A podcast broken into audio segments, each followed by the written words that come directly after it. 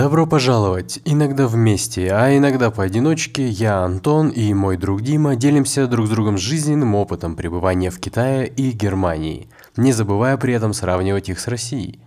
А сегодня на повестке дня Итак, друзья, здесь небольшая такая вставочка будет. Эм, я уже записываю эту вставку после, после монтажа основной звуковой дорожки. В общем, я вынужден извиниться. Дело в том, что вот буквально на днях софт, на который я это все записываю, обновился. Я записал жив, ну, живые эмоции, да, живую речь, не по бумажке, то есть буквально без подготовки. И уже в момент монтажа я обнаружил, что какие-то проблемы, это именно программные проблемы. Я не могу их исправить, либо это слишком много времени займет, то есть нужно выкладывать как есть, но как есть. В общем, я скажу так. Сделал все, что мог, там будет несколько моментов, где будет э, шипеть звук. Я эти моменты сам приглушил, то есть там на буквально пару секунд будет у вас э, немножко приглушен звук. Не пугайтесь, если что-то услышите. Это нечастое явление. Надеюсь, это никак не скажется на качестве. Не переживайте, если услышите что-то странное. Заранее извиняюсь за такой косяк, о нем я знать не знал. Сейчас буду разбираться, что случилось. А вам желаю приятного прослушивания. А сегодня на повестке дня... Так, что мне Тут Дима задавал какие вопросы. Так, четыре вопроса. Ну, сразу и начнем. Сразу и начнем. Немножечко сумбурно, конечно, будет. Я здесь немного приболел еще. Может быть, немножечко говорю в нос. Прошу заранее мне извинить. Итак, Дима спрашивает. Я видел в YouTube видео китайской общаги за 15 евро в месяц. Можешь прокомментировать, правда ли это? Был ли у тебя опыт с общагами? Ну, конечно, Дим, у меня был опыт с общагами. Я в такой жил. То есть я жил в общаге в Джэнчжоу. Это столица Хэнэн. То есть это, ну, типа как вот Красноярский край, да, там, или там э, Новосибирская область, там, вот так же Хэнэн провинция, да. А, это столица, то есть фактически как наш с тобой родной город Красноярск. То есть там я учился в институте, и у нас была общага, как тебе так сказать, в общем, если ты вот увидишь очень-очень убитую общагу где-нибудь в России, да, в каком-нибудь там провинциальном городке, вот это было то же самое у нас. То есть она была просто ум, у, от умотанная максимально. Для китайцев это абсолютно нормальная тема. Для иностранцев, конечно же, нет. И тут, э, тут, понимаешь, я сейчас буду оперировать такими вещами, это, я понимаю, это не совсем честно, с, как вот как рассказчику так говорить, но Китай, он слишком огромный. То есть там общаги, которые умотаны-умотаны, а их есть очень много количества. Но опять же, есть общаги, которые прям вот как пятизвездочный отель. Вот серьезно, прям как пятизвездочный отель. И таких тоже есть много. То есть все также зависит от института. То есть также есть какой-нибудь институт, какой-нибудь, знаешь, там а, Кеймеровский, да, институт, а есть институт московский. То есть это э, как бы вроде и то, и то институт, и то, и то высшее учебное заведение, но по факту все же мы знаем, что не близко они даже стоят. И также можно сравнить там еще с каким-нибудь Кембриджем, Оксфордом, там Елем. Ну, в общем, ты примерно понял, да, сравнение. И вот эти общаги, они действительно сильно отличается. Я не, я не так понял твой вопрос. Э, допустим, именно, может быть, общага имеется в виду как хостес, да, какой-нибудь, вот что ты можешь не в, не в отеле пожить, а в какой-то такой общаге. Ну, вот тут я честно скажу, я такого не встречал, не могу даже припомнить, чтобы кто-то мне про это рассказывал. Однако там отели не так-то, чтобы дорого стоят. Тут, видишь, все зависит от города. То есть, например, если а в каком-нибудь, скажем так, не сильно центральном городке ты можешь вполне пожить в очень хорошем отеле. Они, естественно, там пятизвездочные, но они по китайской системе пятизвездочные. То есть там это ничего общего с мировой системой нет у них. То есть видно, типа, заходишь такой, да, вроде шикарно, начинаешь присматриваться, все разбито, там все покоцано. Естественно, в европейских пятизвездочниках такого просто быть не может, но здесь может. Так вот, это будет не так дорого. Но если ты, допустим, приедешь в Пекин, то за один завтрак ты там оставишь столько денег, что это просто охренеть можно. Вот я тебе серьезно говорю. Пекин безумно дорогой, прям безумно. Даже если мы говорим про просто покушать, пойти, сходить, про пожить, это вообще бред. Это просто бред. То есть там в каком-нибудь отеле, в каком-нибудь вообще супер дырявом, где-то там на окраине, вообще там в противоположном конце от аэропорта, это, ну, как бы самый такой не очень хороший район, но и при этом самый дешевый. То есть э, пожить неделю вообще в какой-то дыре, это будет стоить дороже, чем пожить вот буквально там в километрах там 200 от Пекина, там в пятизвездочнике, прям в пятизвездочном отеле. Ну, ты понимаешь, то есть это, это жесть полная. То есть Общаги, да, есть прям нереально дрявые, просто ужасные, просто вообще смотришь и думаешь, что ты как будто с России не уезжал, то есть серьезно. При этом также есть и безумно крутые общаги, где вот ты как в отеле, и у тебя в комнату чуть ли не лифт прям ведет, вот как вот, знаешь, прям из лифта вот заходишь в комнату, так такое тоже есть. И это может быть даже в одном городе, и это может даже быть в соседних зданиях. То есть у нас вот соседний институт был медицинский, соседняя территория, как бы у нас такой был городок, э, как типа студгородок, да, то есть там Лонзеху озеро, и вокруг него там 9 институтов стояло. И вот наш, один из наших соседов, э, это был медицинский, там, конечно, я тебе скажу, там, да, там просто охренеть, там общаги охренеть, там балконы, все равно, что размером тут с квартиру там у некоторых, там все круто, там панорамные окна, ну, серьезно. А по факту, по деньгам, да, если учиться там и там, чуть ли не одно и то же. То есть все зависит от института. Там тоже много подводных камней, реально. То есть, да, есть общаги за 15 евро, да, правда, поверь, в Китае вообще все бывает. А, был ли у меня опыт? Да, был, я там жил. Я скажу так, все как в России. То есть все прелести и все непрелести от общаги ты поймаешь. То есть, что может так? Я не, не, не буду сильно на этом, конечно, останавливаться, однако я так подчеркну, что вот, допустим, в Китае, да, вот очень проблема большая. Ну, опять же, смотря где, опять же, Китай большой. Вот э, у нас такого не было, но китайцы в, ложатся спать в 11, просто выключается свет в общаге, просто вот центральный рубильник дергают. Вот прям в прямом смысле, просто дергают. Не успел там что-то доделать? Ну, не успел. Очень популярно у людей э, вот всякие пауэрбанки, заряжать телефоны, потому что ты можешь поиграть на телефоне, ты можешь там посмотреть фильм на телефоне. То есть Китай, в принципе, живет на телефоне. Я как-нибудь поподробнее на эту тему расскажу. Там очень много можно сказать. Все играется, все, все живется именно на телефоне. То есть даже ноутбуки вообще не настолько даже рядом популярность имеют, как именно телефоны. В общем, допустим, какой-то фонарик с АКБ, да, с, тоже, с, который можно зарядить от пауэрбанка, то есть ты можешь его повешать на кровать, на какую-нибудь там прищепку. Это все недорого, это все доступно, особенно когда у тебя Таобао под рукой. А, смотри, и в 11 просто вырубается свет, просто рубильник дергается и все. Вот вообще плевать. Но у нас такого не было. То есть мы как иностранцы, мы э, там напирали на то, что у нас там разные часовые пояса, у нас там все такое. Короче, типа, ребят, давайте не надо. Правда, у нас что-то порывались подобное сделать. Потом э, проблема была со светом. В каком плане? Есть ограничения на, в, так, на, по-моему, 400 ватт. Если ты 400 ватт час качаешь или выше, или 200 ватт час. Вот тут я, конечно, не буду, в общем, врать. Вот, ну, либо та, либо та цифра. Тут не, не особо важно, поскольку ты можешь зарядить телефон, ты можешь там что-то включить лампу, там. Вот на это у тебя все вполне хватит. Но если ты включишь, допустим, фен, он 2 киловатта, там полтора киловатта, ну киловатт, ладно. То есть от киловатта до полутора, так в основном фены, ну там мощный фен это 2 киловатта. В общем, ты его включаешь, у тебя падает свет. Просто вырубается свет э, в комнате.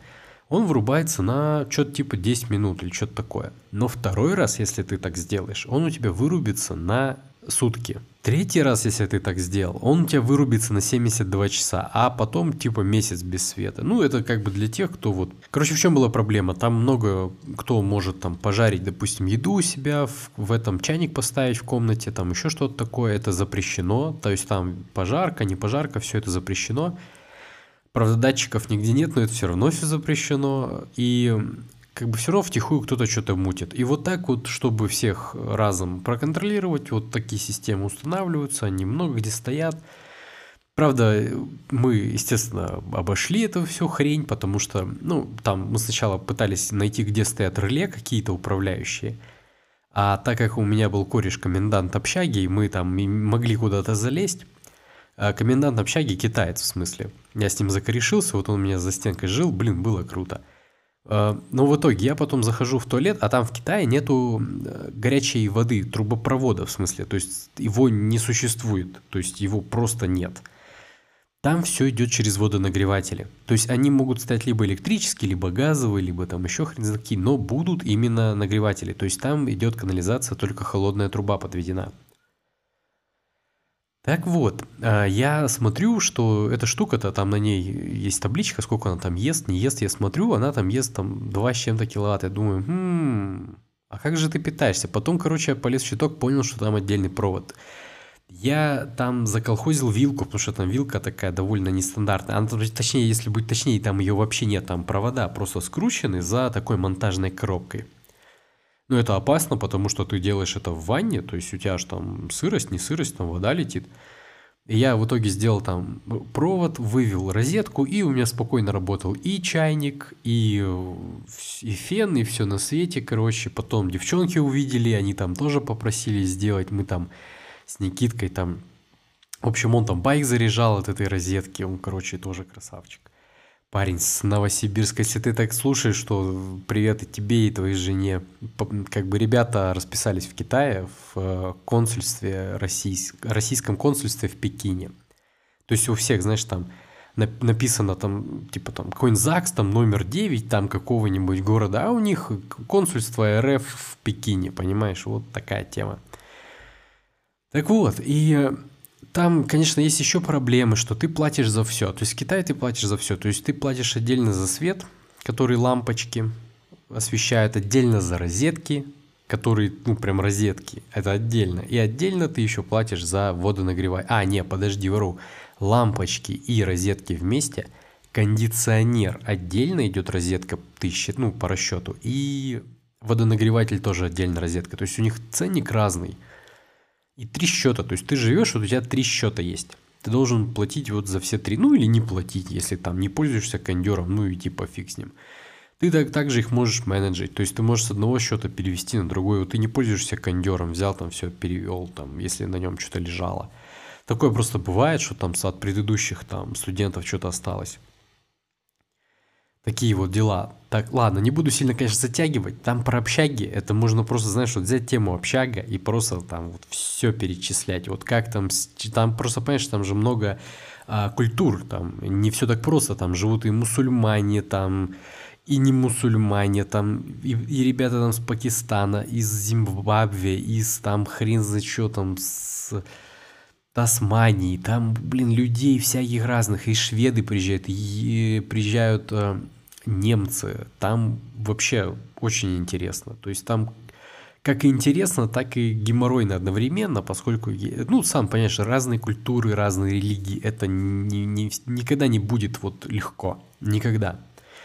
Но я думаю, что я немного раскрыл тему. Если будет и тебе интересно, Дим, я тебе дам. Напиши мне в следующем списке вопросов про общагу. Только тогда напиши просто про общагу, потому что там могу час про нее рассказывать и, наверное, что-то забуду.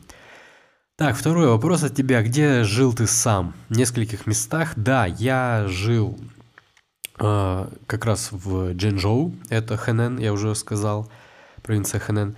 Также я был в Чанчжоу, вот тут я запамятовал какая-то провинция. То есть, ну, Чанчжоу переводится как город драконов. То есть, надо мне посмотреть. Слушай, я вот так, под рукой у меня нет, где посмотреть. В общем, я под, потом, в следующем выпуске, наверное, я уточню. Ну, не суть важно, я думаю, для многих это там, какая провинция, ни, ничего не скажет.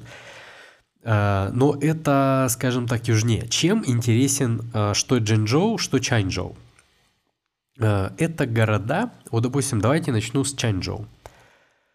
Это город, который считается южным. То есть в чем суть? У них во всем Китае есть разделение на южные и северные города. Разница только в том, что где-то есть э, центральное отопление, где-то нету. Ну, как вы понимаете, в зимних есть, да, в северных, а в южных нет. Но самая беда – это когда ты в южном городе, офици... ну, по документам, ну, там холодно, вот, ну, поверь, охренительно холодно, особенно для Китая. Так вот, у нас самая лютая зима, вот в Чанчжоу, э, самая лютая зима была плюс, внимание, плюс, по-моему, 12 или плюс 6. Это было сам, по-моему, плюс 6, да, это самая низкая отметка. Вот прям самая низкая. Ну, днем уже плюс 12 было. То есть, если утром плюс 6, то днем плюс 12 стабильно, ниже не падало. Я прям поверь, вот мы только когда уезжали на Winter Vacation, мы уезжали, снег только выпал. Мы первый раз увидели снег. Это мы в конце января его увидели. Э, он так чуть-чуть такими хлопьями падал, было классно. То есть я сразу вспомнил, что вот когда я потом прилетел в Россию, там этот снег, это ни дороги не чищенные, все это во льду идти невозможно, там скользко, думаешь, блин. А, ладно, в общем, там было относительно неплохо. Иногда было прохладно. Иногда, потому что там во всем Китае вообще дома дырявые. То есть прям там они просто в прямом смысле дырявые. Там тоже можно про дома рассказывать, прям не пересказать все. Там дома реально, вот можно прям руку вытащить в дырки в стене, и это там абсолютно нормальная практика. Так вот, если мы говорим про Дженджоу, вот там просто задница. Мне сказали там, что вот там плюс 6, ну, должно быть там нормально. Ниже не будет падать. Так вот, плюс 6 действительно есть. Прям есть. Только есть один момент. Вот теперь представь, что где бы ты ни был, везде будет плюс 6. Вот ты, может, сейчас не понял. Ты, может, сейчас такой, ну, а что ты имеешь в виду, плюс 6 везде? Ну, это же не холодно, плюс 6. Вот у нас возьми в Красноярске, там и 40 давит, да, и 45 бывает. Ну, редко там, но бывает за городом и 50 там давит спокойно. А в чем прикол плюс 6? Ну, это же вроде фигня. Я тоже так думал, что это фигня. А потом, знаешь, что получилось? Вот представь, что ты дома сидишь, а у тебя плюс 6. Ты выходишь на улицу, там плюс 6.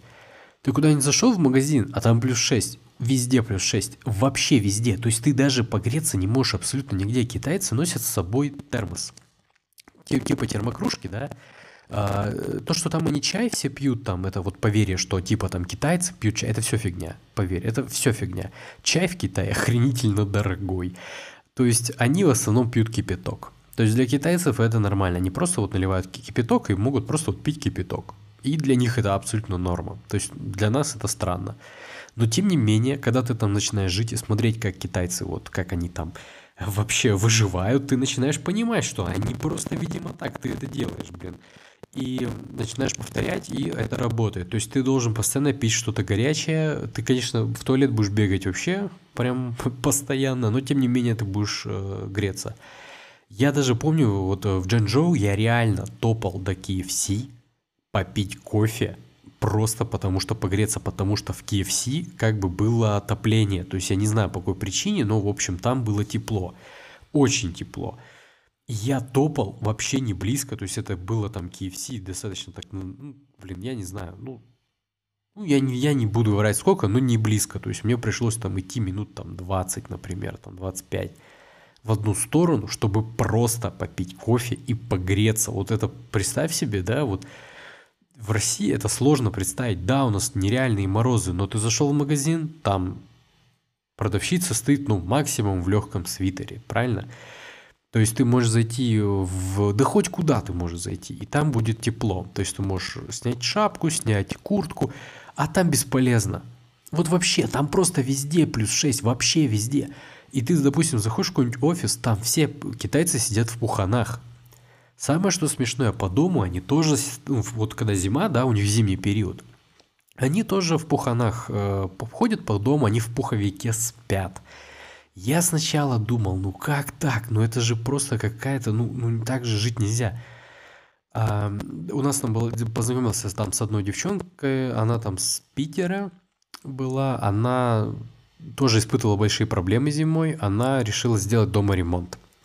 Она решила за вот эти все дыры заделать. Я, в общем, вот тут честно скажу, я не понимаю, в чем был прикол, честно. Может быть, кто-то знает, кто слушает нас, э, может быть, кто-то подскажет, почему китайцы так реагируют. Она хотела сделать ремонт, она хотела заделать дыры, но она там уже начала что-то делать, пришел хозяин хаты, ну, естественно, она была в аренде. Он это увидел, он там распсиховался, сказал, все, отдирай, выдирай, ни в коем случае здесь ничего нельзя заделывать. Чем прикол? Она, то есть, это не в счет аренды, это она за свои деньги решила сделать сама. Не понимает никто, но, в общем, он ей запретил. А электричество в Китае, вот в чем, кстати, но тут надо было сразу везде, с самого начала сказать, оно очень дорогое. Оно очень дорогое. Прям вот ты живешь в России, ты, конечно, там можешь, да, там посмотреть в расчет, куда сказать, блин, там что-то электричество, ты столько намотал за месяц, да, а что за фигня.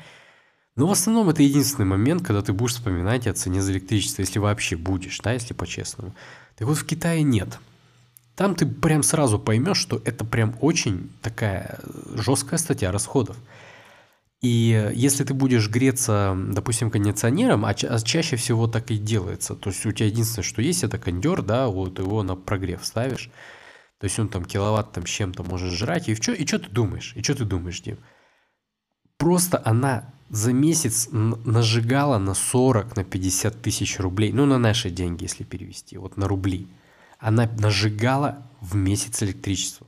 Ты представляешь? Она просто, а ну, ну она девочка, то есть она ну, не сразу сообразила, да, не у кого было спросить, там, как вот выживать. Потом, конечно, до нее дошло, что она там купила на Таобао какой-то типа ветродуечку, да, тоже на киловатт, но такая ручная. То есть тена и вентилятор. И она в туалет, она говорит, Антон, я в туалет вот сажусь, вот закрываю двери, вот в туалете сижу, а, включаю вот эту ветродуйку, на себя ее направляю и греюсь. Вот так какое-то время посижу, согрелась, выключила, там вышла. И я тебе скажу так, это просто, это, это реально правда, это реально больно, когда ты живешь вот в южном по документам городе, но при этом он нифига не южный. И надо очень серьезно наблюдать за китайцами, понимать, как они с этим справляются, то есть что они предпринимают. А что они делают? Во-первых, ты начнешь разбираться во всех видах термобелья.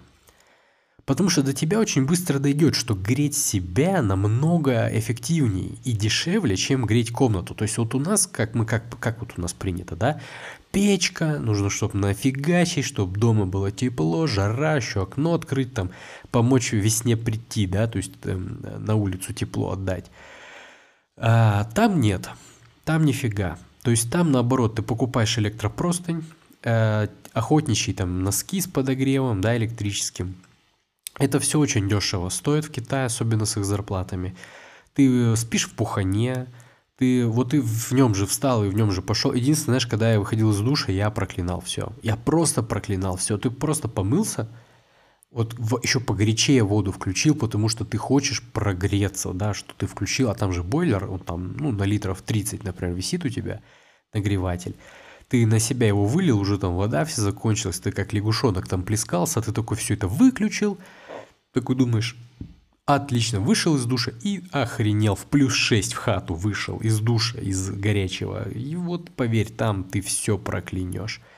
То есть ты начнешь э, использовать термобелье, ты начнешь использовать тер, ну, э, электрические простыни, носки, ты начнешь использовать, ты будешь пить кипяток, ходить постоянно. В этом плане, а, извиняюсь, по-любому уже в нос говорю, я прям уже сам слышу, что я в нос говорю. Вот в этом плане намного интересней было в Чанчжоу. Поскольку там реально не настолько холодно, и это прям сразу было заметно. А я был в Чанчжоу как бы... Сначала был в Джэнчжоу, потом я уехал в Чанчжоу. И поэтому на вот этом контрасте я так кайфовал. Люди, конечно, там были, они там, ой, ой, ой, там холодно, ой, неудобно, там туда-сюда, там, я, я как бы, я знал, как бывает. Я говорил, успокойтесь, вы вообще, поверьте, вам повезло, я видел куда хуже. Но опять же, здесь видишь, про то, где я жил, это можно тоже долго рассказывать. Опять же, я по-любому тебе об этом, Дим, расскажу. Конечно, у меня есть желание, только это все очень может сильно затянуться. Я просто сейчас попытаюсь, да, как это первый наш выпуск с тобой, я постараюсь ответить на твои вопросы. Пусть это будет такой, как бы, крючок для слушателя, да, если он там хочет про это послушать, пусть знает. Это я об этом расскажу в других выпусках. Так, давай, третий вопрос. Э, есть ли какие-то особенности в квартирах? Ну, я уже чуть-чуть коснулся до этого. В Германии, например, это стандартные обои со стружкой и линолеум в качестве напольного покрытия. Ну, дырки везде. Если страна, вот если город северный, там центральное отопление будет. Если он, скажем так, очень северный, это вот э, Харбин, Пекин, вот, вот это вот, короче, вот этот край, там будет еще и подогрев пола везде, водяной, водяной еще, что это вот трубы по полу. А смотри, в остальных городах посередине назовем это так, это дыры. То есть на севере дыр, естественно, меньше, сам понимаешь. Но они, тем не менее, есть. Не думай, что там дома прям такие целые. Поверь, дыр там охренеть, там все равно холодно. А, посередине дома, да, там дыры в основном просто. То есть дома фактически картонные. Э, это не сказать, что это плохо. То есть тут, э, конечно, многие могут подумать, а, там китайцы строят фигню.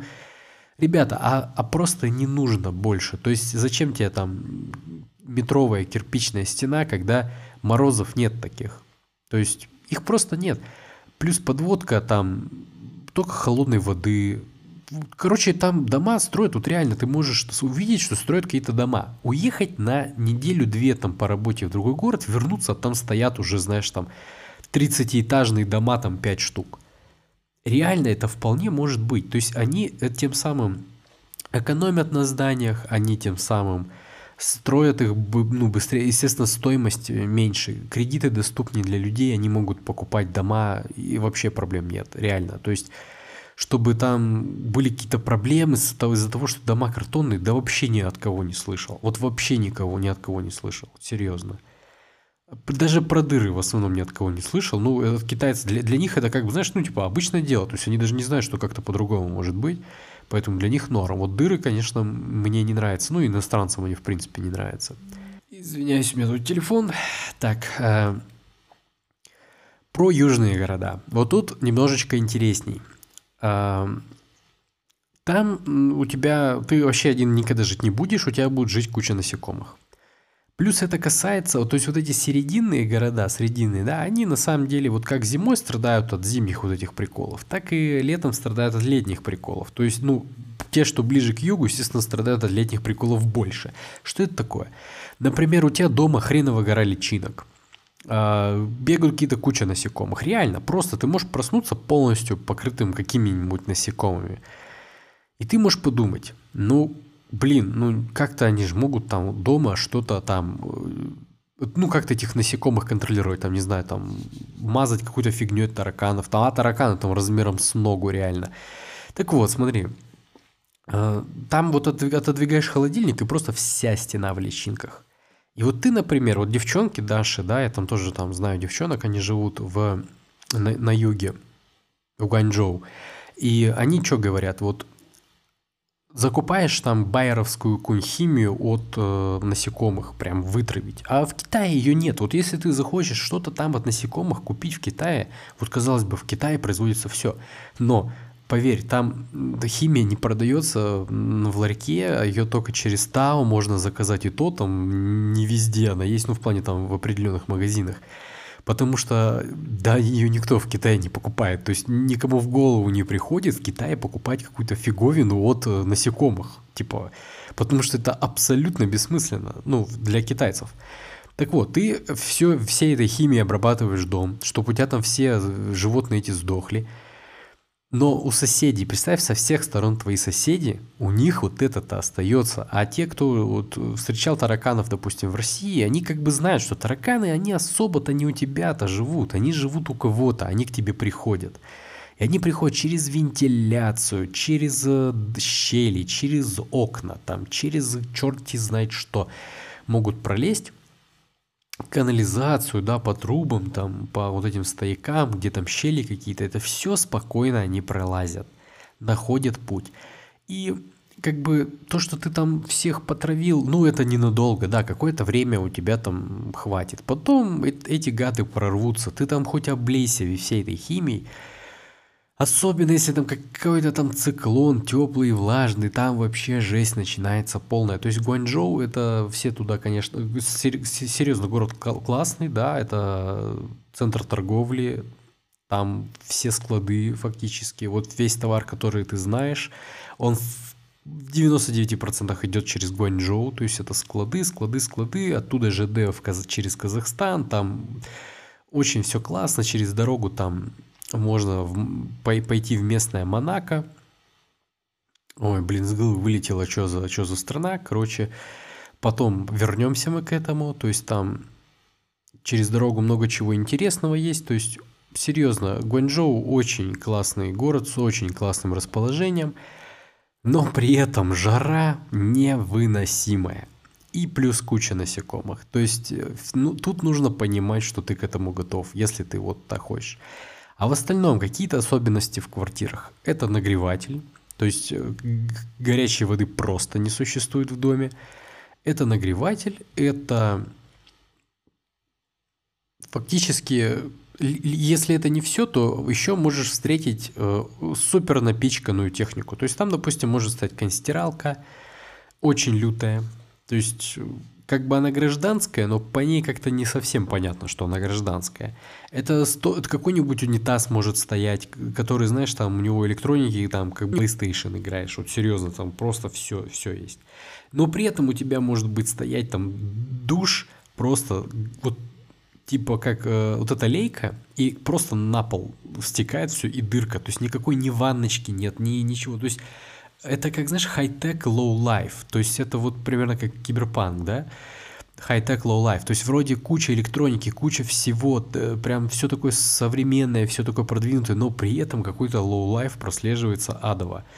И вот это прям про Китай. Вот это прям очень сильно про Китай. То есть можно даже увидеть там дедушку, ну, не, не такого ни богатого, ни бедного, просто такой, ну, обычный дедуля, я не знаю, что про него еще сказать. Вот он идет, он еле ноги волочит. Но у него в руках телефон, лопата размером с голову, и он по видеосвязи общается там с внучкой или с правнучкой, я фиг его знает. И он идет, он еле ноги переставляет. И он такой в, в экран смотрит, там, и она там, а, деда, деда, там, знаешь, думаешь, нифига себе, то есть мой-то дед, он там, блин, что такое сенсорный экран, это, блин, уберите, я это не понимаю, да, а этот, он не только этим пользуется, он успешно этим пользуется, он по видеосвязи разговаривает, и он еще при этом не стоит на месте, он еще куда-то идет, идет он куда-то, я его на вокзале встретил, по-моему, на поезд шел. Короче, high-tech, low-life, это все в квартирах, серьезно. То есть может быть какой-то очень навороченный холодильник, но при этом дыры в окнах. То есть вот так вот. Но в основном все. То есть такого больше ничего прям припомнить не могу, что прям что-то прям такое было. Вот в основном все перечислил.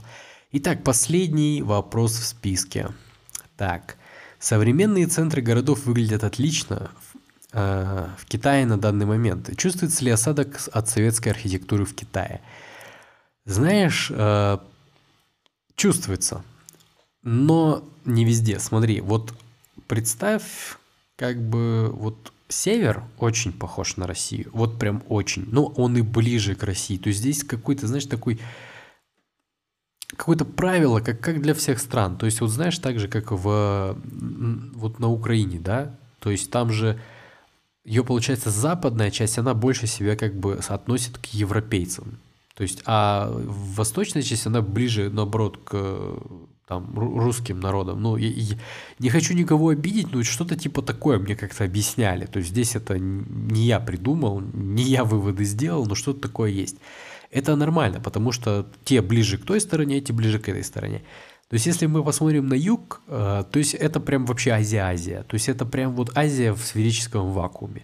Они, естественно, там ближе к кому? Да ко всем. То есть Тайвань, это Вьетнам, это Камбоджа, то есть это вот все туда, то есть прям, ну, Азия в квадрате. Если мы посмотрим, да, там на север, есть там э, ближе к Монголии, да, то есть там и уйгуры вот эти, которых там постоянно э, в рабство берут, ну там страшная тема, конечно. И есть вот Россия, да, там вот все, что на север, то есть Харбин. Харбин это вообще город, он просто русский, то есть там почти все говорят по-русски. Там учебники на русском языке есть. Там прям идешь Россия, то есть там стоят эти хрущевки, там ну, вот вообще это, это прям реально Россия без исключения. А я вот когда заезжал в Пекин, я просто почти всегда был там ночью. Но вот удалось побывать там последнее время, днем несколько раз. И вот если вот убрать китайские вывески с домов, то ты вообще хрен разберешь, где ты есть. Вот серьезно, Дим. Вот просто вообще ты не поймешь, что ты вообще где-то не в России. То есть вот эти панельки, хрущевки, а, вот эти всякие там типа дворцы культуры, вот все прям один в один. Порой ты едешь, вот у меня знакомые, когда туда первый раз приезжали, они такие, выбежали из аэропорта, там схватили кого-то там таксиста, куда-то поехали, едут, едут, и понимаешь, что что за фигня-то какая-то. Просто ты едешь по России, вот прям по России, по такой глубинке. Ну, там, честно скажу, там много такого, то есть прям очень много. Вот серьезно, очень большой русский след.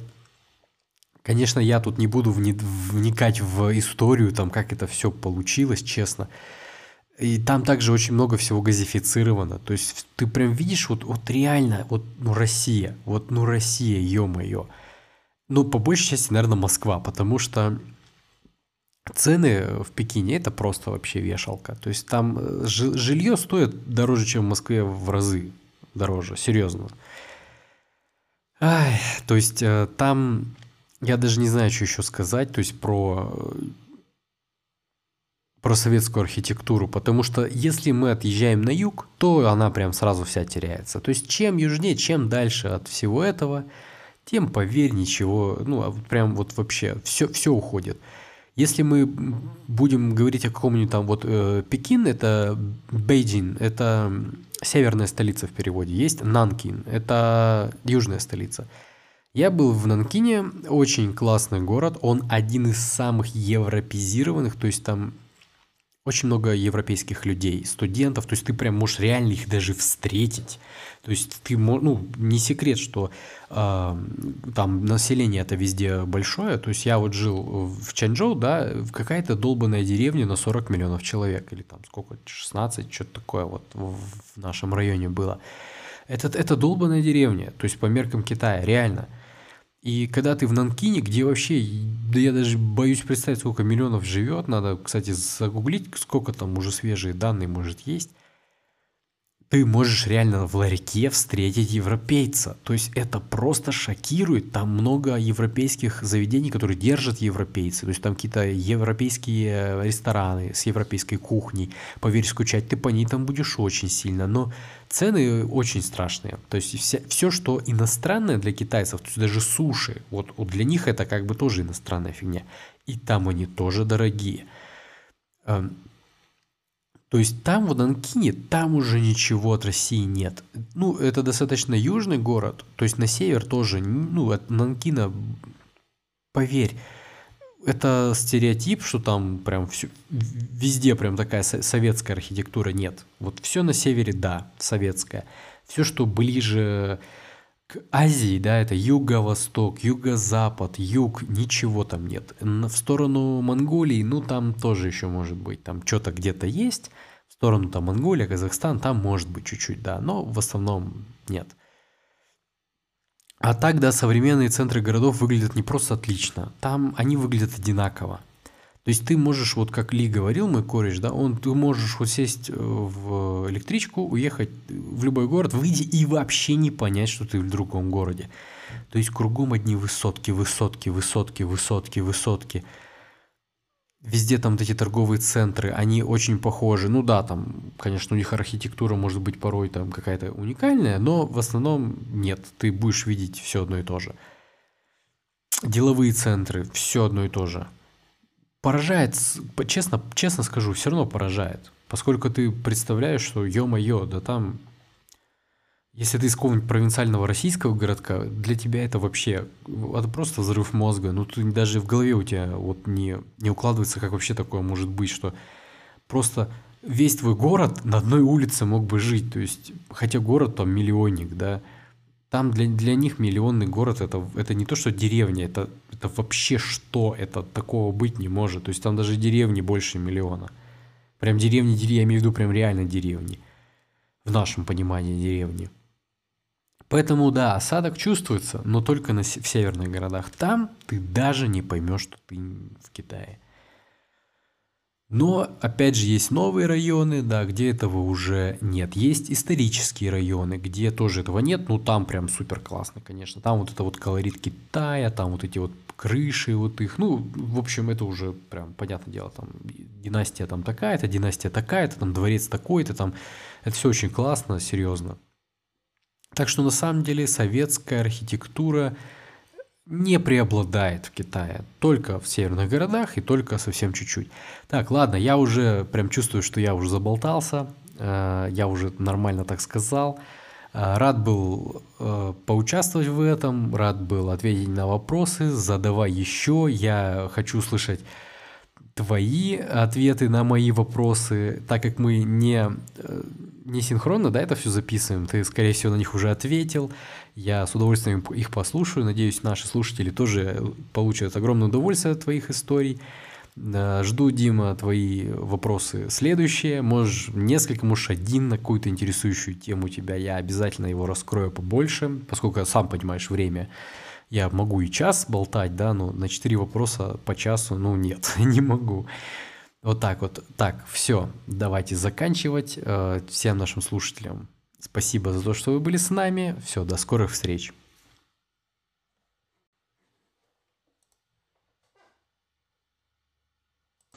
Так, Антон, ну давай по порядку тогда.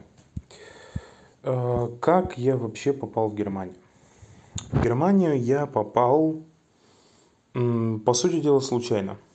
Я несколько лет пробовался, пробовал поступать в университет сначала Франции, в Сорбонну.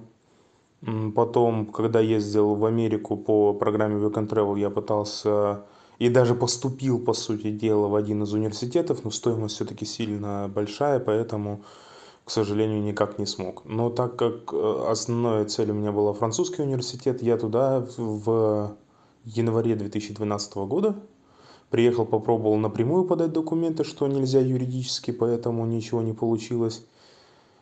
И как-то, ну, не с отчаяния, но просто как-то так получилось, думаю, а почему бы мне, вот, ну, французский я знаю, немецкий чуть хуже, а почему бы не поискать образование на английском? И начал искать, и как-то нашел тут же Германию, нашел свой вот этот город, и это был абсолютно первый университет, который я увидел, это была экономическая направленность, бизнес-экономи. Это был самый первый университет, который я увидел.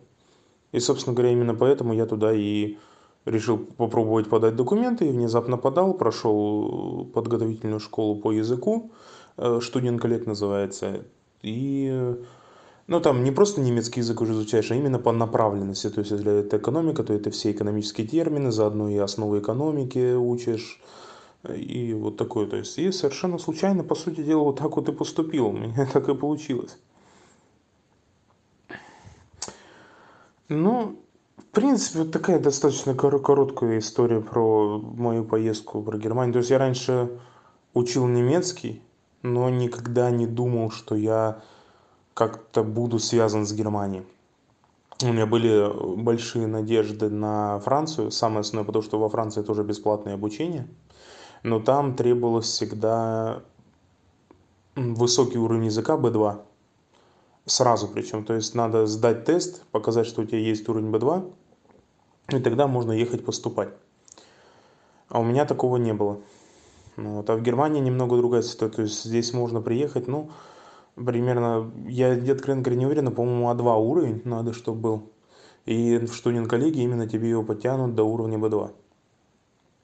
Так что, в принципе, очень хорошая вещь, тем более, что здесь в Германии это достаточно просто э, учится, потому что ты параллельно общаешься со своими сокурсниками, болтаешь одно, ну то есть тут, тут же изучил какое-то грамматическое правило, что-то тебе на уроке преподали, ты тут же вышел, это невольно применяешь это правило, разговариваешь с людьми, я с соседями просто вот немецкими, еще с кем-нибудь, и в принципе она достаточно очень быстро учится.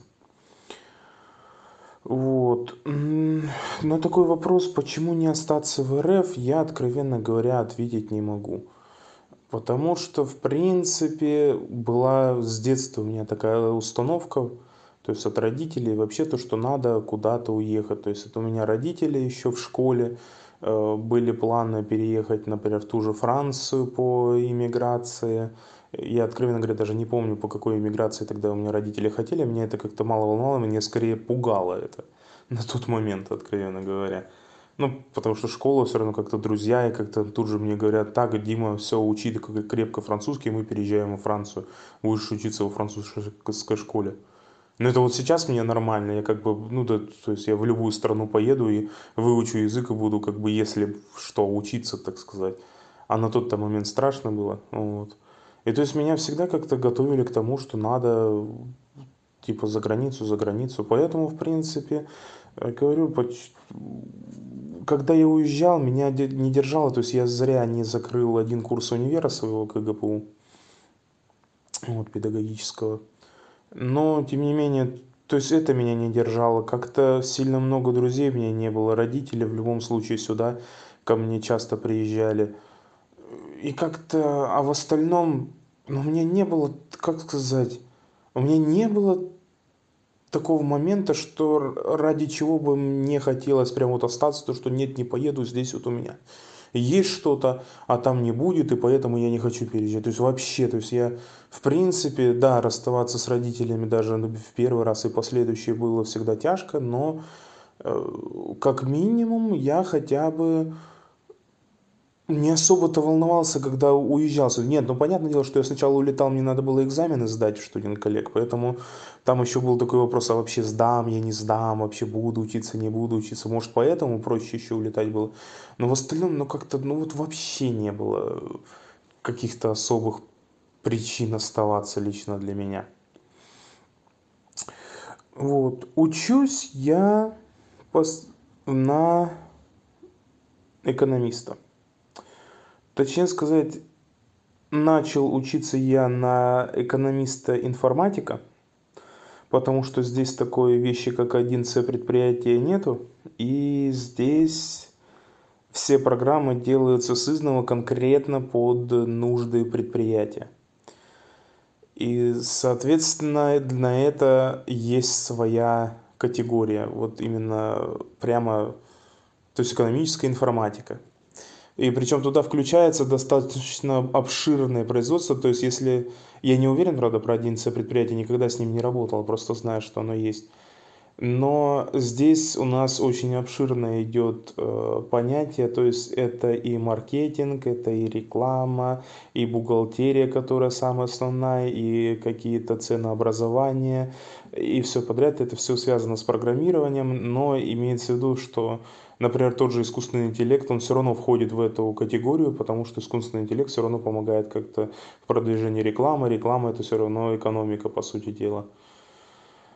Так что все вот это входит вот в эту стезю, на которой я начинал учиться. Но так как там образование у нас делится на обязательные пункты, то есть обязательно, предположим, 8 или 10 предметов, которые надо обязательно сдать, все остальные можно на выбор сдавать пока не наберешь 180 пунктов, э, при условии, что 10 пунктов уходит на дипломную работу, и, э, а все остальные курсы в нашем университете по 5 пунктов занимают. Вообще-то есть места, где и по 10 пунктов дают за каждый предмет. У нас 5. То есть у нас больше предметов приходится проходить.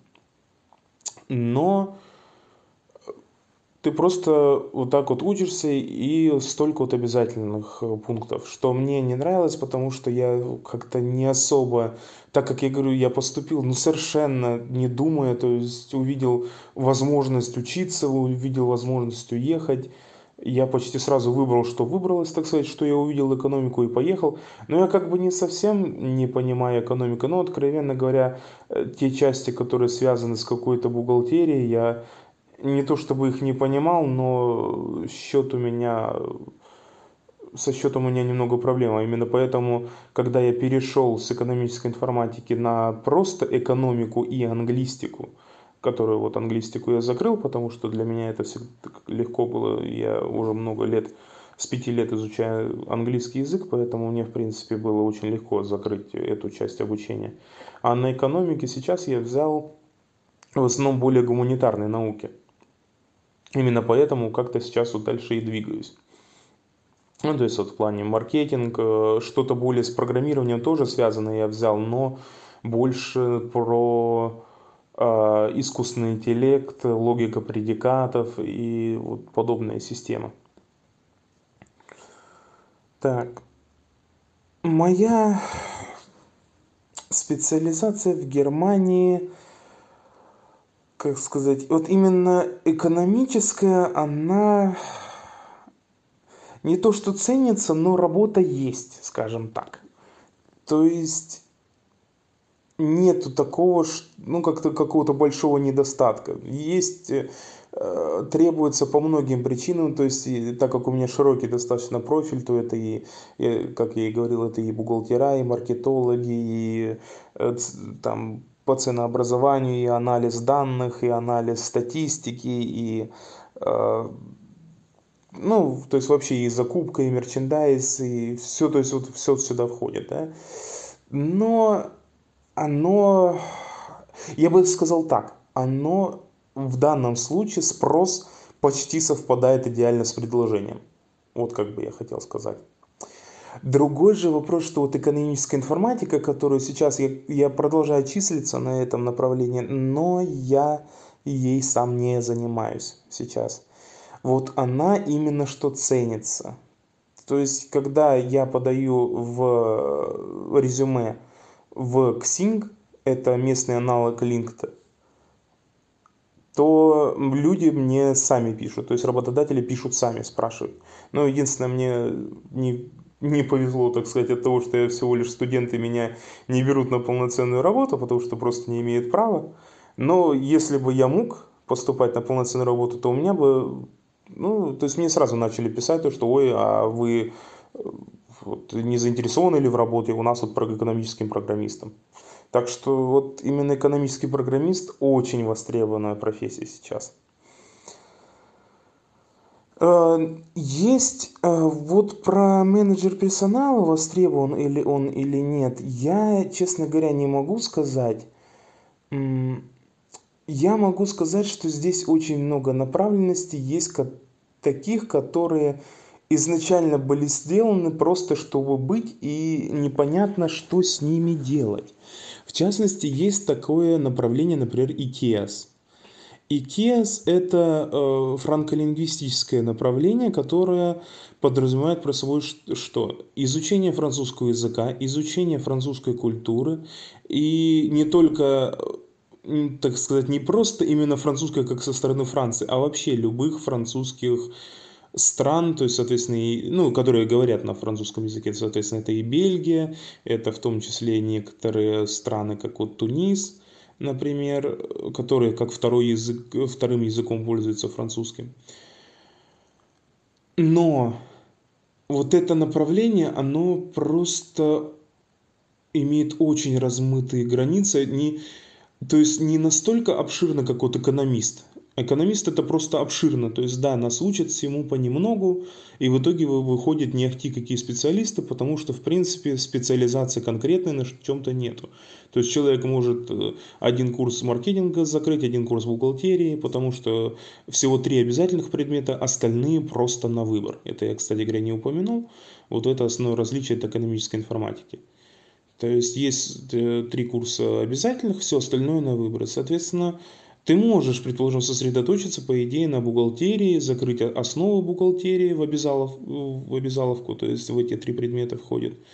А затем э, бухгалтерия делится здесь, по крайней мере в Германии, на 7 подразделений. И по каждому из подразделений существует, э, соответственно, отдельный курс. И можешь ты сосредоточиться. Но с другой стороны, никто тебе не мешает изучать бухгалтерию, менеджмент, э, ну и так далее, бизнес-экономику, эконометрику, и, ну, то есть вообще все-все понемногу, изучить все основы и в итоге, по сути дела, не, не знать ничего. Но это хотя бы в какой-то мере требуется, все, конечно, понимают, что толку нет, но ну, что вот от таких вот знаний не, не конкретизированных толку нет, и учить все равно приходится студентов потом уже на работе, на стажировке. Ну, все как всегда, конечно. Но существует такой момент – что вот икеас она размыта граница в том плане что тебе даже сказать не могут а какова твоя в перспективе профессия может быть то есть специалист по работе с французской общественностью по работе с Францией. Ну, если брать, например, арабский язык, предположим, аналогию, то есть как IKEA, только арабский, или китайский, или там корейский, есть еще смысл, потому что культура, да, это капитализм, конечно, он все равно достаточно хорошо все культуры уравнял и интернет уравнял, но все равно у какой-то культуры, как, например, я говорю, там Корея, Япония, Китай, все равно существуют свои какие-то моменты, которые при переговорах стоит знать просто, чтобы произвести хорошее впечатление и проще было заключить, например, сделку. Но Франция – это часть Европы. Да, культура другая, но все-таки далеко не так сильно отличается. Да, люди отличаются, все это отличается, но не настолько сильно, чтобы для общения между Германией и Францией требовался человек, специалист по культуре Франции. Вот так вот даже с Россией вот э, есть э, русистика или есть славянистика, в том числе славянистика изуч... включает в себя, соответственно, все группу славянских языков полностью. Именно, то есть даже славянистика и то нужней, чем, например, вот это общение культуры с Францией. Вот такие вот дела. И, ну, соответственно, есть вот такое понятие, которое предметы, которые сделаны для того, чтобы просто быть. То есть я сейчас не скажу, но вот эти предметы, они открываются каждый год. Э, по 2-3 курса добавляется в программу университета. Какая-нибудь абсолютно конкретизированная категория, например, ну, по социологии вот очень часто что-то открывается. То есть это какие-то более конкретные Э, специализации уже пытаются открыть. И буквально за 1-2 года они пропадают, и студенты, по сути дела, оттуда, ну, не отчисляются, конечно, потому что здесь такое, ну, здесь вообще достаточно легко поступить в университет, здесь много, э, большинство направлений не требуют для себя каких-то оценок. То есть очень редкие направления требуют каких-то хороших вступительных оценок, остальные вообще не требуют вступительных оценок. Поэтому, ну, соответственно, студенты переходят в какую-то ну, вот если социология более специологи... специфичная была, то они берут и переходят на общую социологию, например, да. Ну, я просто сейчас вот назвать не смогу, какие предметы, ну, просто они созданы как, как пирамида, то есть, по факту дела, единственное, кому это надо, это самим этим, этим людям, которые вот это все изучают, то есть, в итоге, получается, вы научили э, студентов э, вот этому курсу. Из этих студентов какая-то часть пришла преподавателей, чтобы преподавать то же самое. Все остальные работы не нашли. То есть вот тот же самый, как и я говорил, я знал девушку, которая просто вышла с университета, отучилась до конца, закрыла бакалавр, и полтора года вообще не могла по Германии найти работу для IKEA. Ну, вот так вот бывает.